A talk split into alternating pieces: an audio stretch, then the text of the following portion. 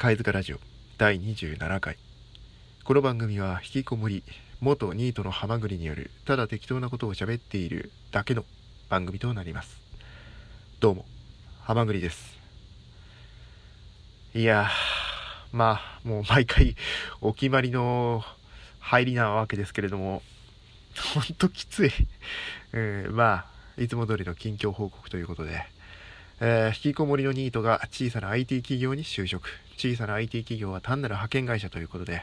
えー、現在飛ばされた派遣先がサーバーの監視業務ということで、えー、シフト制で、え夜勤のある、非常にね、あの辛い、いい現場に飛ばされたということで、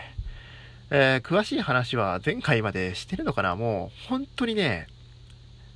本当に覚えてないんですよね。一応、収録したっていうことは覚えてるんですけど、何話したかをね、本当に覚えてない。もう、その場の、こう、空いた時間になんか収録してアップロードみたいなことやってるんで、なんかこう、台本を作ったりとかもうそういうのを、最初の頃何言おうかなとかって考えながら収録をしてたんですけれども、もう、もうそんなこと考えずに、あ、空いた時間あるし、とりあえず配信しとくかというような感じでね、もうこれいつからこんな感じになってんだろう働き始めてからかな。うん、やっぱあんまこう、うん、ブログにせよ、このラジオにせよ、うん、まあなんか一応自分の唯一の居場所だからこそ、そこを守っておかないとという気持ちでやってるもんでして、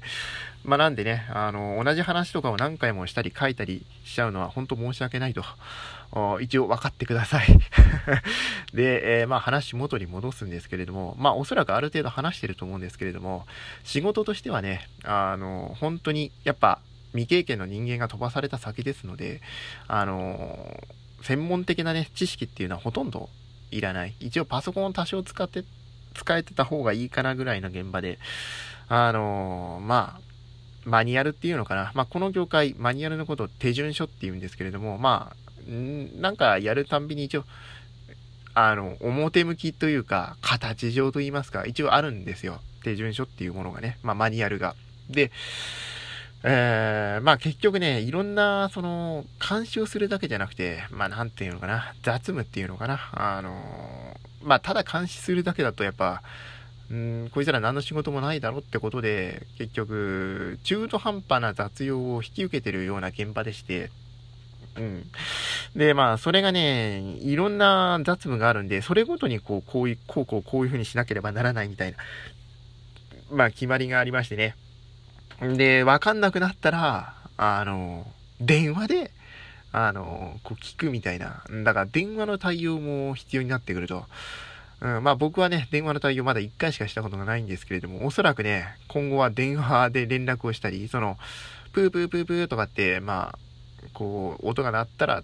その担当部署になんか連絡するみたいな。うん、なんでそんなことをしないといけないんだって感じだと思うんですけれども、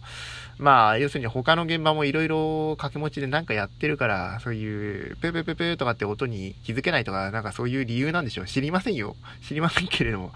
そう、音が鳴ったらそこに連絡するみたいな。うーん、なんていうか、ほんと中途半端な。他の現場がどうなのかは知りませんけれども、ここの現場はただ連絡するだけで、なんか、特別ね、そういう風になったらこういう風にしなければならないみたいな。あ、まあ一応別途でそういう作業もあるんだとは思いますけれども、基本的には、そのなったらそこに連絡すると。まあっていう具合にね、あの、仕事的には専門的な知識は必要なく、まあなんでパソコンのスキルという視点で見た場合ね、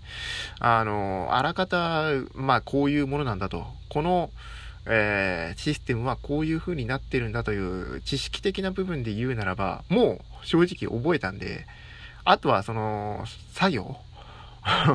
しかもその作業も言ってしまえば今僕が所属している会社のやり方の作業。これを覚えていかなければならないと。いうことなんでね、ほんと前回も話した通りね、多分1年いれば十分。うん、その、ものすごくテキパキに完璧にこなすって言ったら1年でもちょっと足んないかもしれませんけれども、結局他の現場行ったらまたやり方が違うわけですよ。一応システムとしては同じシステム使ってたら同じことなわけで、でそこに至るまでのどのような手順を踏むかは現場によって様々なわけですから、うん、とりあえず表面上のね、あ、こういうものなんだっていうのを理解してね、ある程度対応できるようになれば、もうここの現場にいる必要はないわけですよ。うん、で、この IT 業界ってやっぱりその上上流から下流っていうのかな、うん、上流は要するにそこういうシステムをこういうふうにしますっていう設計だったりそのシステムを構築していくというような開発だとかあ上流工程はそういうふうになっていて今下流は要するにもう出来上がったものをずっと維持運用していくというのが下流の工程ということで、えーまあ一番の下流はやっぱりね、そういう知識がなくても、とりあえずそれをシステムをずっと維持させておけばいいわけですから。まあこの IT 業界はね、まあなんで、要するに上の方に行こうと思ったら、そういう上流工程に進んでいかなければならないと。で、当然その上流に行くためには知識だったりスキルが必要になっていくと。まあこういう構図らしいんですね、どうやら。まあなんでね、独学でいろいろ勉強していかなければならないということで、まあ、あそういうこともそうですし、やはり生活リズム。特にこの現場は、あの、他のね、同期の人から多少話聞いたんですけど、同期の人たちはかなり休みがあるらしいんですよ。やっぱり夜勤なんで拘束時間がすごい長いんで、代わりにそういう体調を元に戻したりするんで、あの、休みを多くもあると。でもね、僕のと頃は全然そんなことなくて 休みは全然多いわけでもなく、で、拘束時間が半端ない。うん、代わりに休みを少し、休みの休憩時間がちょっと長いですよっていう風になってるんですけど、だったら家に帰らせてくれよみたいな。家帰ってきてちょっと休んでもすぐ行かないといけないんですよ。特に夜勤の場合は。はなんでね、そういう意味も踏まえて、どんなにいられても僕ね、今年いっぱいがほんと限界だと思います。可能であるなら、もうあと1、2ヶ月で辞めたいところなんですけれども、まあ、厳しいでしょう。おそらくね、今月1回話す、その自分のね、所属している方の会社の僕の担当の社員にね、話せる機会がありそうなんで、まあ今すぐね、辞めさせてくれとは、さすがに、ね、まだ働き始めたばかりですし、言っても一応半年は経ったとはいえ、所詮半年ですから、なんとかね、耐えて、えー、そこでね、えー、可能であれば、まあもう今年いっぱいでもう絶対やめたいと。もう今年いっぱいでっていう区切りで頑張っていこうかなと。まあ今年いっぱいとなると、まあ現在5月、まあいよいよ中旬入ったぐらいなんで、まあ、6、7、8、9、10、11、12ということで、あと7ヶ月間ですよ。つまり半年は頑張らないと。まあ、半年も働けばね、一応この、言ってしまえばこの現場に、まあ、多少慣れるでしょう。板についたと言えるレベルまでなればいいかなぐらいで、まあ、そういった意味で言えば、ちょうど区切りもいいし、えー、やっぱね、その、何、アクセス権の付与とかそういうのって、その、人の出入りが激しい時なんで、その新入社員だとか辞めていく人が多い4月、えー、と、あと人事異動とかがある10月あたり。まあなんで4月と10月、ここら辺が区切りで、まあ繁忙期らしいんですよ。ということはですよ、まあ、その、今年いっぱいってことは、その10月の繁忙期を超えて、まあ、ちょうど落ち着いたあたりで辞められるってことも踏まえれば、区切りとして多分いいと思うんですよ。まあ、なんでね、一応そこを目標に頑張っていこうかなと。一応ね、僕の中で、まあ、それまではね、このきつい生活リズム、半年間、約、約半年間、うん。まあ、なんでね、その機会に、とりあえず、その担当社員の方に辞めるということを伝えた上で頑張っていこうかなと。今のところ僕の腹はそういうふうに決まりました。もうよっぽどのことがない限りね、今後なんか変なことがない限りは、その方向でやっていこうかなと思いますって話した時点で9分ということで、まあ残り3分ぐらいですか。まあ、じゃああとはね、えー、なんかあったこと話して終わりにしようかな。まあ、ブログとは違う話題ということで、あのー、まあ、昨日までが夜勤でまた夜勤あるんですけれども、もうすぐね、昨日ね、えー、夜勤明けに帰ってきまして、まあ、あやっぱ体調ね、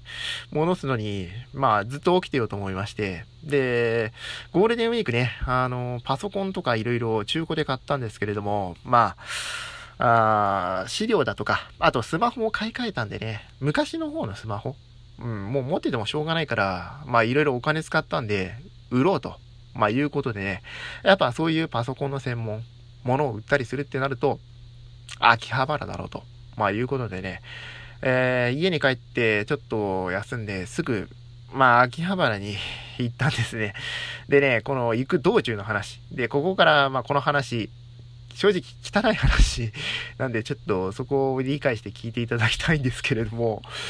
まあ、あの、ここを聞きの方、ああまり電車とか乗らないとは思うんですけれども、まあ、乗らざるを得ない時があるでしょう。まあ今も僕電車に乗ってまあ通勤してるわけですけれども、電車に乗る際、まあ極力皆さん、おそらくここを聞いてらっしゃるような方の場合は人がいない一番先頭か、もしくは一番最後尾。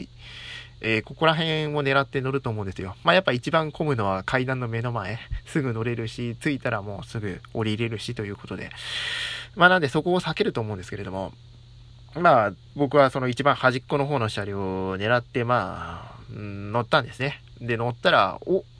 珍しく人がほとんどいないぞと。で、今度ね、椅子に座るとき、まあ、やっぱ一番皆さん、端っこ端を狙うじゃないですか。で、お、端っこ空いてるって思ってパッて座ったらですね、うん、そこ濡れてたんですね。その 座ったとこが。もうお気づきかと思うんですけれどもね、どうやら誰かそこで漏らしたみたいで、とんでもないとこ座っちゃったぞと。人がいなかったのはそういうことかと。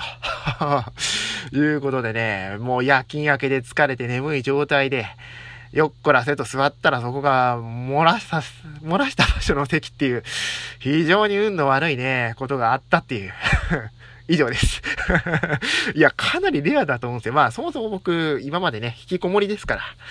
あ電車なんてまず乗らないんでね、まあ、そういうこともあるんでしょうけど、まさかそういう場所があるかとは思わなかったっていう、えー、という話をした段階で、まあ、11分45秒ということで、今回はこの辺で、汚いうちで本当申し訳ない。まあ、珍しく変なことがあったんでってことで、それではね、また次回、えー、なんか撮れましたら頑張って撮りますので、よろしくお願いします。えー、それでは、ごきげんよう。